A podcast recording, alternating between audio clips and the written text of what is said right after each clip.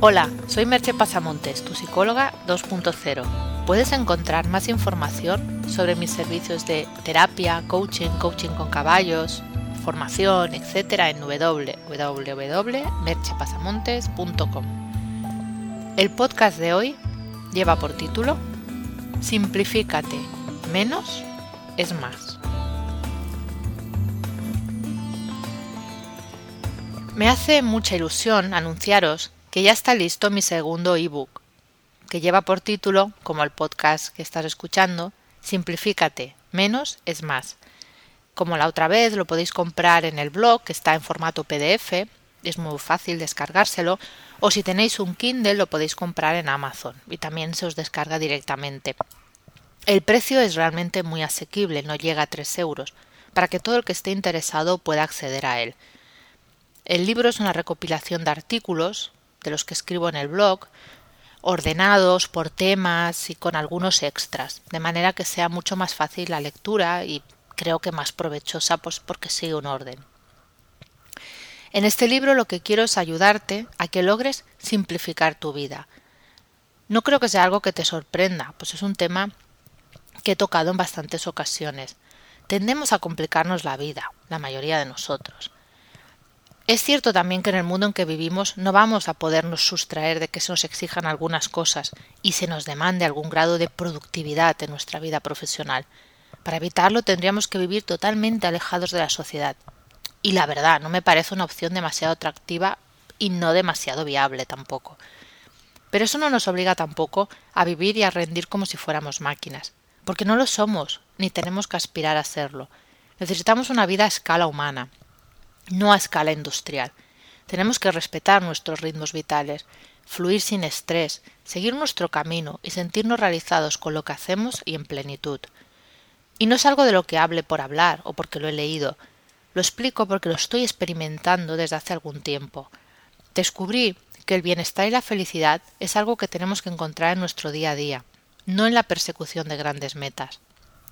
Me di cuenta de que no necesitamos tantas cosas para vivir, y que ajustar los gastos también permite ajustar los ingresos, y con ello tener más tiempo para hacer lo que realmente queremos hacer.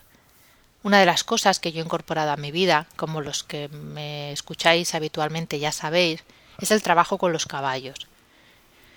Y el contacto con esos maravillosos animales me está permitiendo conectar con partes de mí que desconocía. Y os lo explico para animaros a que exploréis, a que descubráis porque cada uno de vosotros ha de encontrar su camino.